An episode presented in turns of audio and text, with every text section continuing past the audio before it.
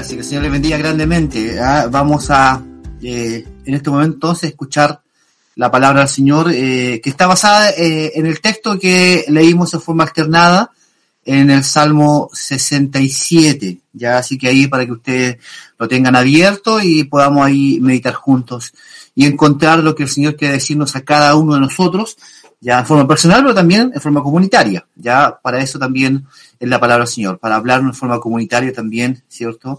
Y decirnos lo que Él quiere para nuestras vidas. Hermanos, el, el día de hoy es el último domingo en el cual eh, estamos en esta miniserie de predicaciones con respecto a la iglesia, en alusión al aniversario de nuestra iglesia presbiteriana de Chile, que cumplió 153 años, ¿ya? Eh, ciertamente eh, eh, es una bendición y ha sido una, una, bendición el poder tener este, este momento de poder compartir la palabra para entender ciertamente lo que significa ser iglesia, cuál es nuestro llamado a ser iglesia del Señor. ¿ya? Así que vamos a hablar de este texto y este texto bíblico que usted acaba de leer ciertamente es un texto muy especial, ya que tiene varias connotaciones. Eh, es un texto que, que, nos, va a llamar a, varias cosas, ya eh, como pueblo. Ah, eh, en específico, sí nos va a llamar a la misión, nos va a llamar a dar testimonio, de quiénes somos como creyentes, ¿cierto? A todos que nos rodean, pero también a aquellos que nos acompañan, quizás también el día de hoy como visitas, ¿cierto? A, a poder mostrar quiénes somos como hijos del Señor y el llamado que el Señor ha hecho en nuestras vidas, ¿ya? Eh, eh, es un género literario muy, muy hermoso y llamativo este texto bíblico. Ya eh, muchos poemas han sido transformados en canciones, ya y en este caso en una alabanza al Señor una alabanza muy especial. Es una alabanza que es una alabanza cúltica, ya una alabanza especial de cuerdas. El contexto, digamos, de, eh, de, este, de este salmo es un salmo de alabanza de cuerdas, así tiene que haber sido con alguna lira, cierto arpa, ya eh, instrumentos de cuerda eh, que se daba para que en el culto de Jerusalén se hiciera esta, este, esta alabanza, cierto, este cántico. Este salmo es uno de los que tiene como propósito mostrar eh, las bondades de Dios, ¿ya? Y que a raíz eh, de ello, todos los que le rodean, todos los que rodeaban, ¿cierto?, eh, el pueblo judío, naciones alrededor, ya le alaben y se conviertan a Dios. Ese es el objetivo que tiene también este salmo, hablar de la maravilla de Dios, de las bondades de Dios y también que a través de eso los pueblos reconozcan y conozcan a Dios, a Jehová como Salvador, ¿ya? Eh, un Dios misericordioso y generoso. Y es un salmo que efectivamente, como yo le mencionaba, se cataloga como un, salmo misionero. Israel tenía un llamado a ser luz de las naciones. Si podemos hacer una pequeña introducción al tema, ya tenía un llamado a las naciones, a hacer luz a ellas. Un pueblo que fue llamado ya una misión encomendada por Dios por medio de Abraham que recibirían a través de Abraham y el pueblo que se iba a formar, ¿cierto?, detrás de él, a, que ellos le conozcan, que las naciones le conozcan, ¿ya? Pueblos, ciudades. Su testimonio ante las naciones como una nación monoteísta, ¿ya? Eh, porque su centro, su gobierno está basado en la dirección de Jehová y soberanía, justo, un Dios justo, un Dios bueno, un Dios clemente, ya un Dios eh, bondadoso, donde el pueblo eh, iba a ser un pueblo obediente, ¿ya? Y que alaba y vive feliz, ¿ya? Porque es un Dios que eh, les provee, ¿cierto? Y les prospera en todos los aspectos. Pero lamentablemente no fue así, ya el pueblo de Israel se corrompió, un pueblo que pasó de ser un, un, pueblo en términos generales monoteísta, de un solo Dios, Dios Jehová, pasó a ser un Dios politeísta, un Dios que empezó a adorar a otros dioses, ya eh, y se alejó de la obediencia y los principios que Dios le había mandado a cumplir, ya y del propósito original, que era mostrar a los demás que ellos tenían a un solo Dios verdadero, bondadoso y proveedor. Se fumó, la verdad las cosas, eh, cuando se inclinaron a otros ídolos, desobedecieron todos los mandatos. Aún así Dios tenemos, Dios es eh, misericordioso, ¿no? ¿Es misericordioso Dios o no? Él es misericordioso. Eh, a pesar de tener y haber escogido un pueblo para sí, ya, de lo, de lo más pequeño de, todos los pueblos, dicen los textos bíblicos, eh, aún así, incluso de haber eh, pecado Israel, de no haber obedecido y no ser la luz a las naciones como debería haber sido hecho, aún así Dios, tardo para la ira y grande misericordia, llama a su pueblo a que continúe y no olvide los principios que rigen a su pueblo. Por lo tanto, él sigue siendo fiel al pacto. Y esto es, esto es llamativo. Fiel al pacto. Dios es fiel al pacto. Nosotros no somos fieles al pacto muchas veces. El pueblo de Israel no fue fiel al pacto. Eh, andaba en las curvas de ida y de, y de bajada, ¿cierto? Eh, andaba en, en, lugares y en momentos que no debería andar, ¿cierto? En momentos estaba en la cúspide, digamos, de, de, la alabanza, ¿cierto? Y de la invocación a, un solo Dios, a Jehová, a Dios. Eh, en otro momento estaba muy bajo. cuando él debería haber sido parejo en ese sentido para uso de las naciones. Eh, pero aún así Dios es fiel y le sigue insistiendo a través de hombres, de los mismos israelitas, de, a través de cánticos, a través de exhortaciones, a través de disciplina incluso, ¿ya? Eh, se vuelvan a sus caminos. Ese es el Dios que tenemos. Eso es maravilloso. Porque si fuera por Dios y nuestra iniquidad y nuestro castigo, la verdad es cosa que seríamos ya o deberíamos haber sido consumidos por eh, un Dios celoso.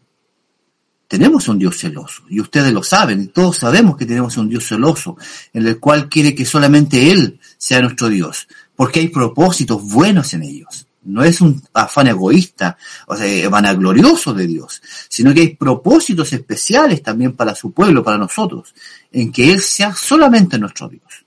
¿ya? Y no solamente Dios, un Dios en el que adoramos, sino que también eh, las cosas de esta tierra no se transformen también en dioses, sino que también nuestro centro, nuestro ser, nuestra mente, eh, sea solamente buscándole a Él, el que nos añade todas las demás cosas, ¿ya?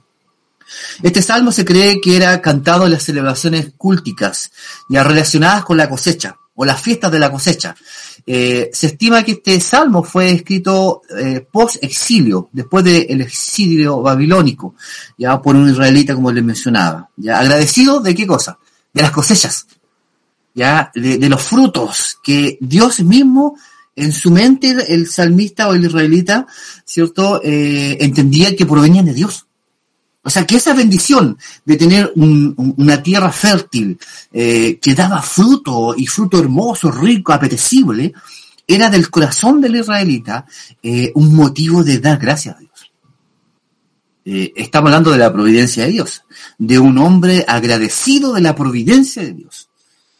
Y aquí nos está enseñando obviamente el texto a que también nosotros como creyentes en Cristo el Señor, ya también seamos agradecidos de todas las cosas que el Señor nos ha dado, ya de todo, hasta lo más pequeñito, ya eh, agradecidos. Incluso a veces, aunque sea un poco loco, ¿cierto? Eh, para algunos no cristianos, también se ha sido las persecuciones las tribulaciones que podamos vivir, porque en ellas reflejamos y nos damos cuenta que eh, ciertamente tenemos a un Dios que nos va a proveer, un Dios que nos va a cuidar, un Dios que nos va a proteger, ¿cierto? Y nos va a dar la tranquilidad de una esperanza futura, ya a pesar de todas las persecuciones, ¿cierto? Y que, vivamos en esta vida.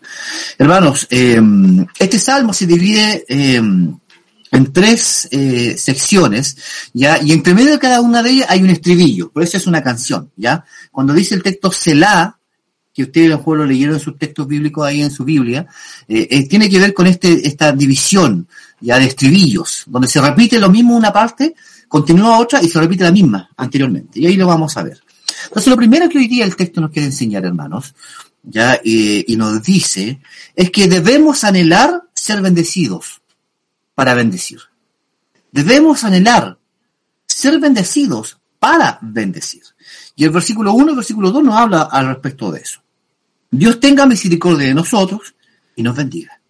haga resplandecer su rostro sobre nosotros, para que sea conocido, este es importante este, esta parte del texto, para que sea conocido en la tierra tu camino, en todas las naciones tu salvación.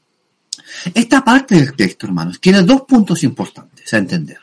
La primera es una solicitud de misericordia y de bendición, y la segunda, la consecuencia de eso. Que las bendiciones y las misericordias de Dios dadas al pueblo sean manifiestas a aquellos que le rodean, a las naciones, y a que vean a este Dios generoso, amoroso con su pueblo, y que a través de esa bendición ellos conozcan ya a el Dios verdadero. Aunque Israel eh, en su mandato no pudo hacerlo, ¿cierto? En términos generales, habrá un grupo obviamente posterior que ciertamente llevará esta salvación a las naciones. Como dice Mateo 24, 14, y, y lo voy a leer, dice, y este evangelio del reino se predicará en todo el mundo como testimonio a todas las naciones, y entonces vendrá el fin. Mateo 24, eh, 14. Es interesante, hermanos, que el comienzo del texto, el versículo 1, hay un verso equivalente a la bendición sacerdotal. ¿Han escuchado la bendición que está en número 6, 23 26, es una bendición sacerdotal. ¿ya? Eh, y lo más probable es que sean inspiradas estas líneas como señal de bendición de Dios y misericordia para con el pueblo. Las misericordias, hermanos, de Dios son imploradas acá como señal a las naciones de un Dios clemente, que su amor de Dios, y su amor y bondad para con los suyos es grande, al punto de ser un Dios que les proveerá de todo, y que todo aquel que le conozca no estará desvalido y falto de sustento. Las naciones verán con envidia a Israel. Eso les traerá inquietud y deseo de conocer a este Dios. Por eso el texto dice, para que sea conocido en la tierra tu camino. La idea es que los pueblos vean, ¿cierto? Con envidia, podríamos decirlo así, a Israel y que de ahí nazca el deseo de conocerle. Por lo tanto, hermanos queridos, nosotros, de acuerdo a este salmo, las bendiciones divinas que se ponen de manifiesto en el pueblo de, Israel deben servir, servir de incentivo a las naciones del mundo para que le reconozcan como Señor y Salvador. Las naciones acá en referencia, hermanos, tienen que ver con los gentiles, no judíos. Porque hay una realidad teológica profunda en estos textos bíblicos. Y es que Dios es dueño de todo. Dios es dueño incluso de las naciones, porque Él las formó, Él las creó y están bajo su dominio. Otra cosa que el hombre con su pecado se aleje de la dirección ya de este Dios. Pero Él es dueño de las naciones. Y Él a través de este salmo ya pide que las naciones le alaben, le busquen, le conozcan y que vean cómo Él sustenta a su pueblo de Israel. Él les cuida, alienta, pero principalmente les salva, ya sea a nivel de naciones o de individuos. El único camino, hermanos, hacia la salvación es el Señor en la cruz por todos sus hijos. La misión de Israel era el ser ejemplo a los demás para que le conozcan. No está lejos de la enseñanza del Nuevo Testamento al respecto. Cuando dice el texto ahí en ellos que compartían el pan por las casas y tenían las cosas en común. Y había una preocupación legítima entre ellos como familia de la fe. Eso daba testimonio a los gentiles del amor de Dios y de que ellos eran sus discípulos. Por tanto, hermanos queridos, lo que nos enseña esta primera parte del texto bíblico es que nosotros no debemos guardar las bendiciones para nosotros, y la principal bendición es que Dios es nuestro Salvador. Que Dios es tu Salvador. Que Dios es tu Dios proveedor. Y que eso se hace manifiesto en nuestra vida y que debemos mostrar a los demás. Esa es nuestra misión también. No escondernos, no encerrarnos en nosotros, no encerrarnos en un culto, no encerrarnos en una reunión, sino que, aunque también son para edificación nuestra y crecimiento, en la sana doctrina, también eso se manifiesta a aquellos que nos rodean. Para que ellos, para que tu vecino, tu vecina, tu compañero de colegio, tu compañero de estudio, tu compañero de trabajo, vea. Y sienta envidia, una envidia sana, podemos decirlo así, ¿cierto? Cómo Dios te bendice, cómo Dios te ama, cómo tú te levantas ante circunstancias adversas, pero no porque tú están tus fuerzas, es porque Dios está en tu vida. Eso, eso es testimonio, eso es misión también en nuestras vidas. El punto es cómo lo estamos haciendo realmente, si lo estamos haciendo así. O nos estamos escondiendo, estamos eh, eh, mimetizándonos con aquellos que están alrededor nuestro.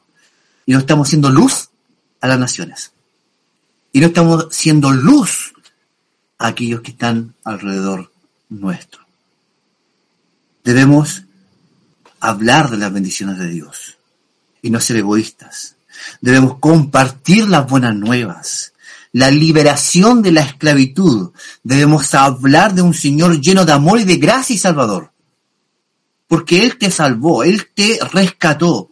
Lo más maravilloso de la vida de un creyente es reconocer a Cristo como Salvador, porque así es.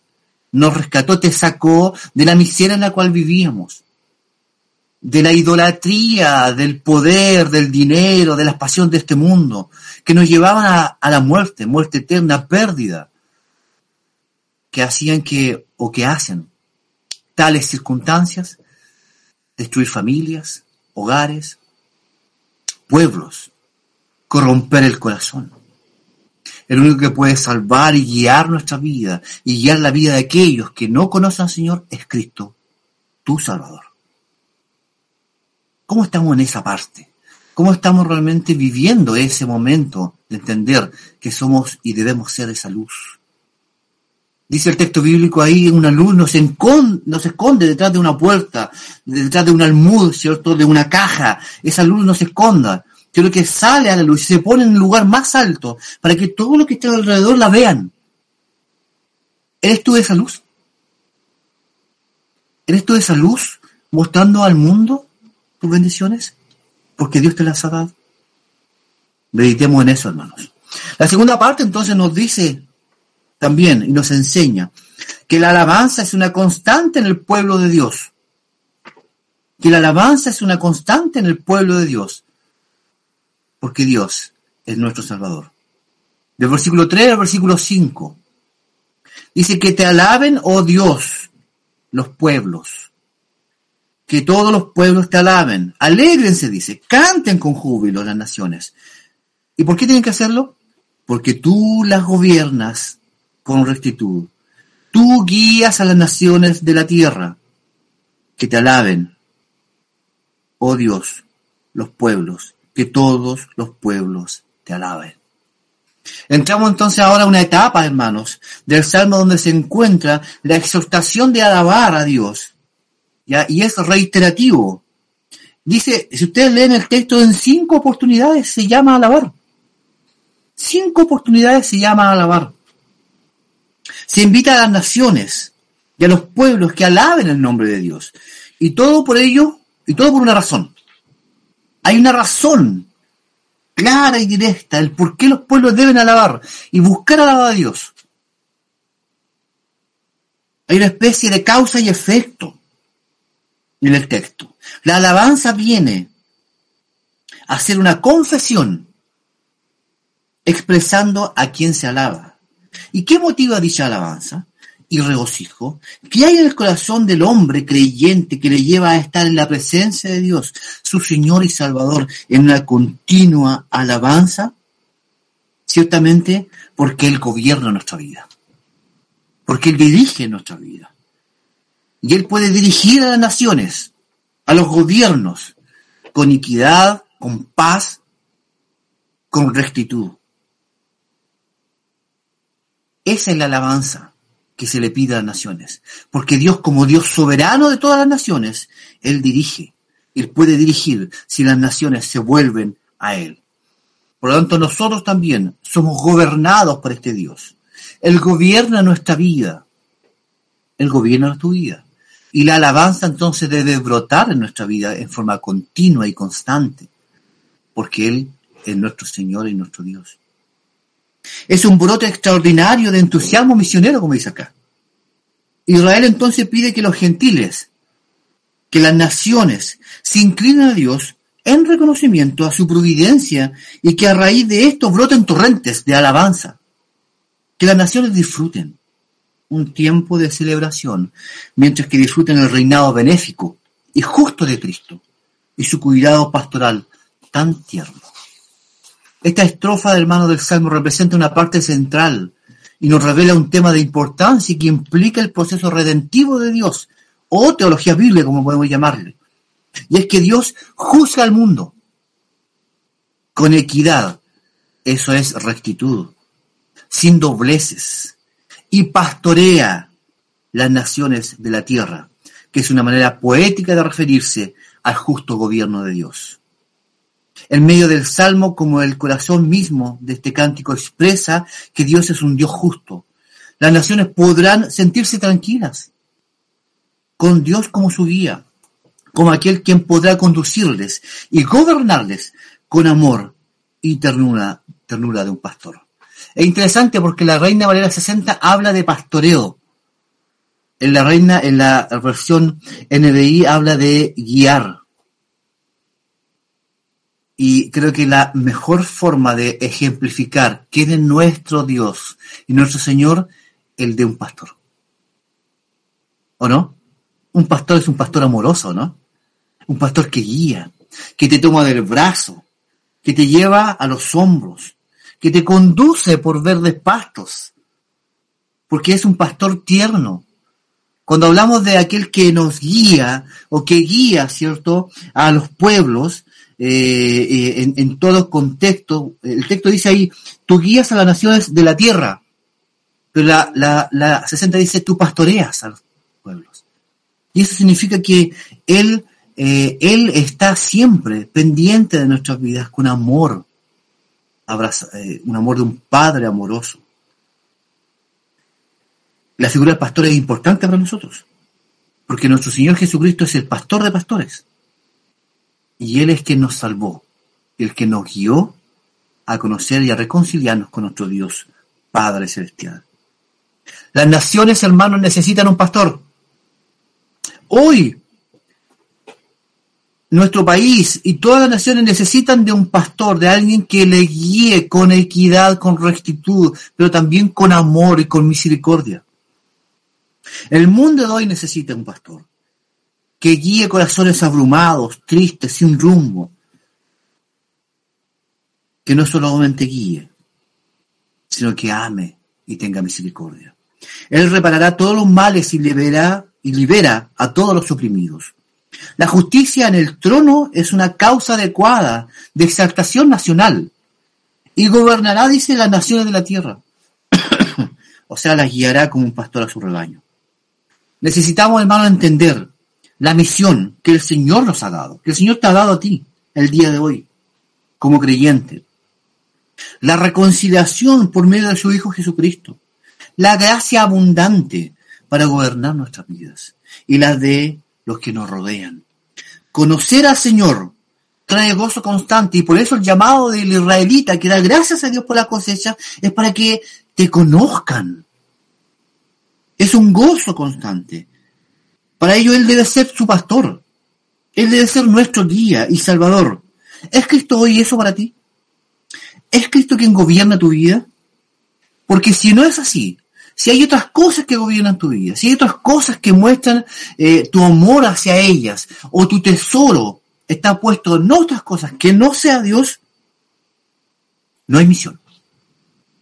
No hay misión encarnada en nuestras vidas. No hay buena nueva que hablar a las naciones. No hay esperanza para el afligido y el menesteroso. Pero si es así, si Dios es tu pastor y tu guía y el centro de tu vida, la gloria sea para el Señor. Entonces, ¿qué esperas para mirarlo y mirar al lado y testimoniar quién es tu Señor? Hermanos, es interesante esto. Y el texto continúa. Fíjense que parte, dice el texto, ¿cierto? Primero diciendo, que te alaben, oh Dios, los pueblos, que todos los pueblos te alaben. Y habla acerca del canto jubiloso de las naciones y del gobierno, y después vuelve a repetir el estribillo. Que te alaben nuevamente, oh Dios, los pueblos, que todos los pueblos te alaben. después de este magnífico llamado a la alabanza de este Dios generoso, proveedor, salvador de nuestras vidas, nos invita también y termina este canto con una afirmación y una certeza. Y es que todos estamos seguros en las manos del Señor para testimonio de las naciones. Todos estamos seguros en las manos del Señor para testimonio de las naciones. El versículo 6 y el versículo 7 nos habla, dice, la tierra dará entonces su fruto. Y Dios, nuestro Dios, nos bendecirá. Dios nos bendecirá y le temerán todos los confines de la tierra. Versículo 6 y versículo 7 del Salmo 67. La certeza entonces, hermanos, y seguridad que tiene el creyente en su Señor es algo que no tiene comparación. No hay lugar a dudas en el salmista. Es cosa que nos fijemos y veamos cómo él entona esta parte. La tierra dará, nos bendecirá, dice. Y por ese testimonio certero, la tierra y todos los que hay le temerán. O sea, le invocarán, le reconocerán, harán reverencias a este Dios. Porque la tierra dará y nos bendecirá. Y no es porque la tierra sea fértil, no es porque usted, no porque aquel israelita de aquel tiempo hizo un buen arado, abrió bien la tierra, ¿cierto? Le echó una buena semilla, sacó todos los, eh, todas las piedrecitas, eh, sacó todo lo que, eh, todo lo que pueda impedir que brote la semilla. No es por eso es porque Dios es el que provee el fruto ¿ya? y provee el alimento.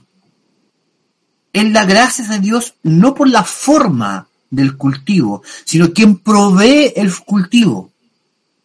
¿Quién provee el cultivo de tu vida? ¿Quién provee, hermano querido? Visita que nos acompaña el día de hoy. ¿Quién crees que provee todo lo que tenemos el día de hoy? Ciertamente Dios nos da la capacidad en nuestras manos para trabajar, para esforzarnos, ¿cierto? Nos da inteligencia. Pero fíjense lo que estoy diciendo. Él nos da. Él nos provee. Él te da las herramientas. Por lo tanto, ¿de dónde proviene todo? De Dios. De tu Señor. Por lo tanto, Él no te desamparará, ni te dejará. Aunque creamos que es así, no es así porque a veces nuestra mente se nubla y se cierra y no ve a Dios, no lo reconoce en todos sus caminos. Por lo tanto, ahí empezamos a juzgar a Dios, ¿ya? Y a equipararnos con otros eh, y, a compararnos con otros. Porque no estamos viendo realmente en la profundidad quién, está, quién está detrás de todo esto.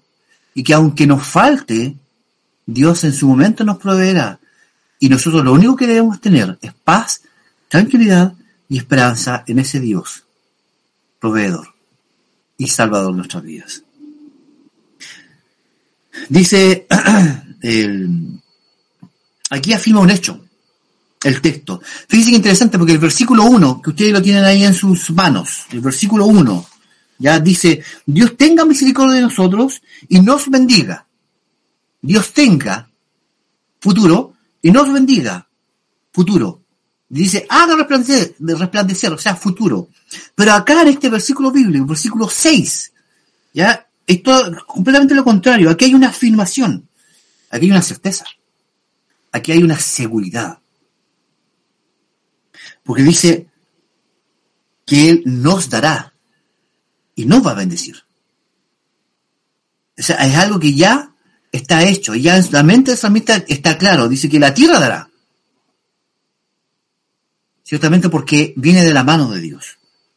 Deuteronomio, el fruto de la tierra, perdón, Deuteronomio 28.4 nos dice, benditos serán el fruto de tu vientre, tus cosechas, las crías de tu ganado, los terneritos de tus manadas y los corderitos de tus rebaños.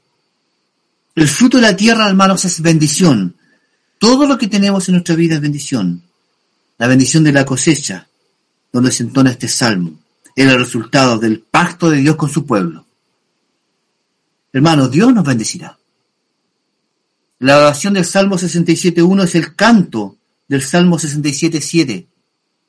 Tenemos la misma frase dos veces. Y verdaderamente la bendición del Señor es múltiple.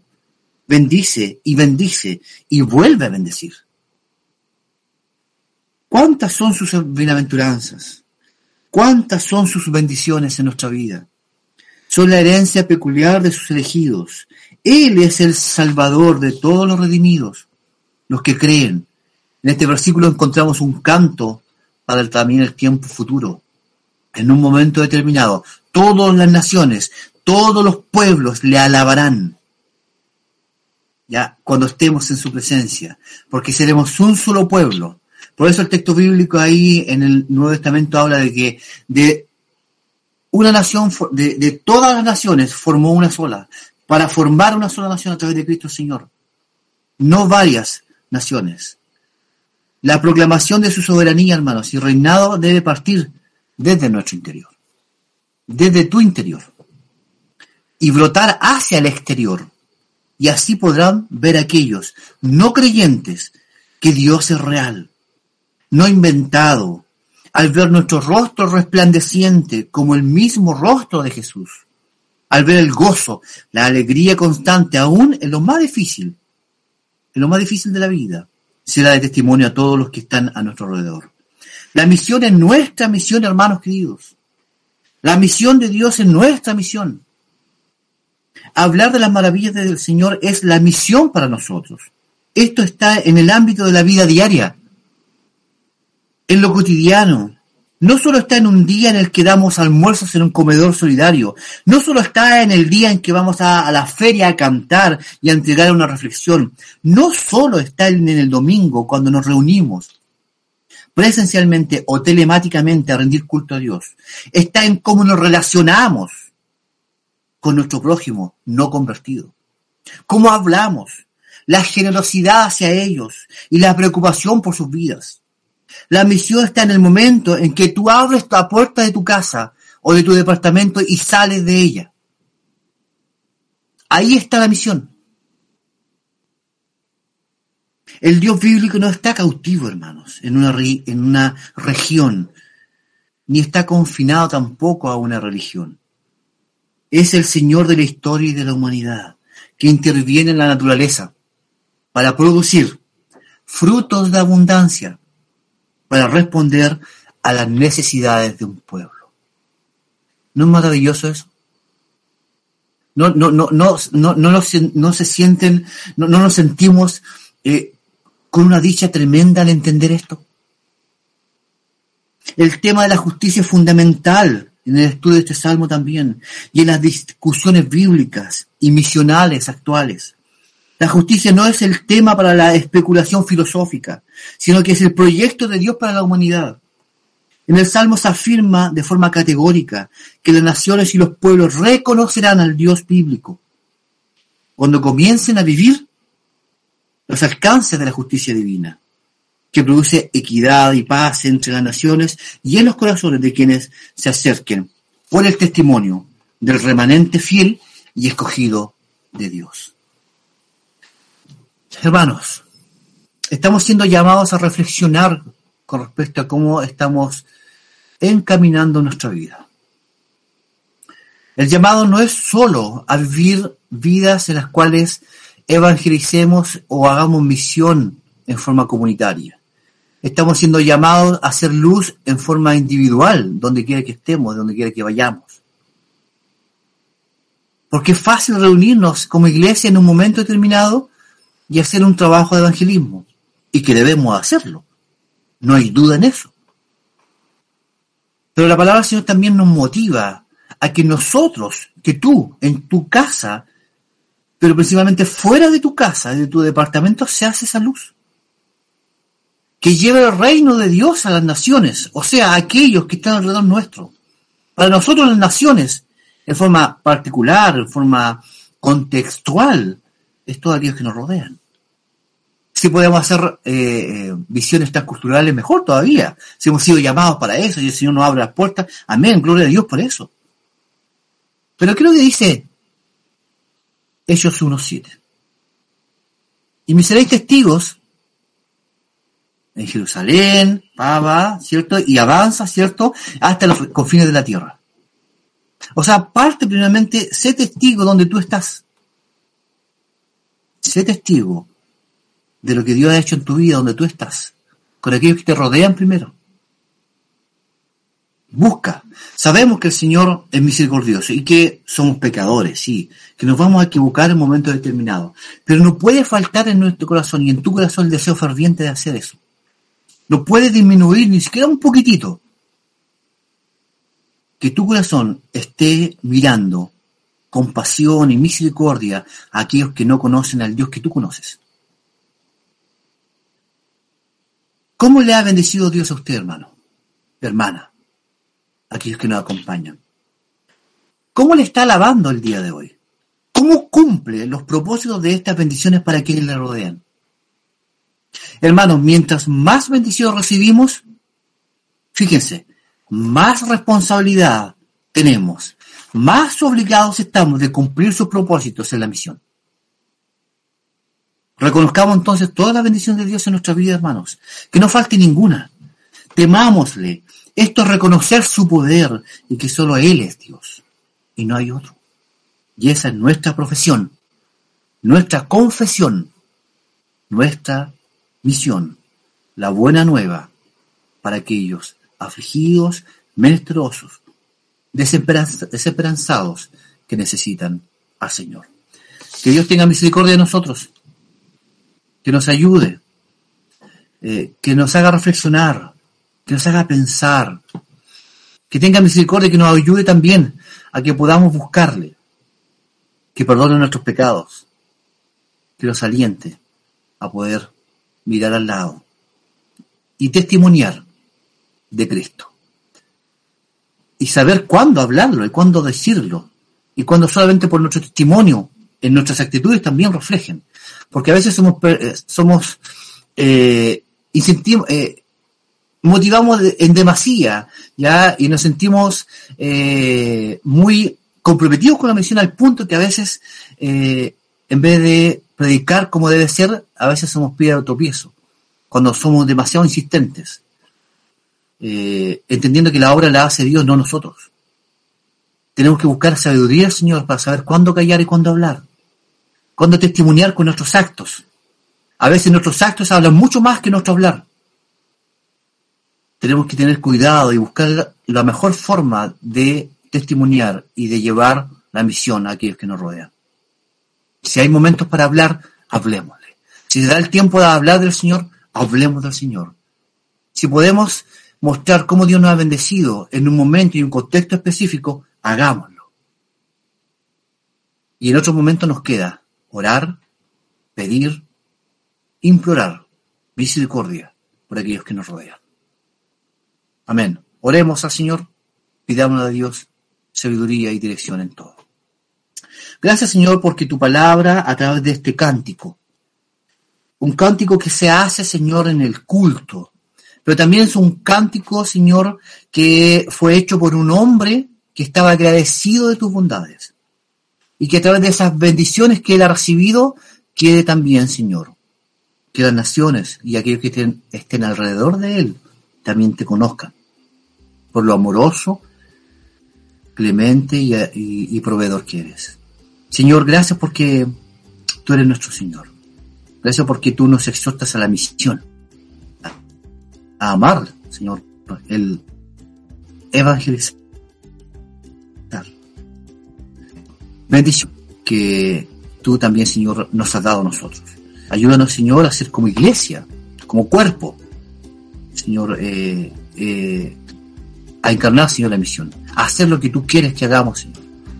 Pero también ayúdanos a que en forma individual también seamos luz a aquellos que nos rodean. En tu nombre oramos, Señor.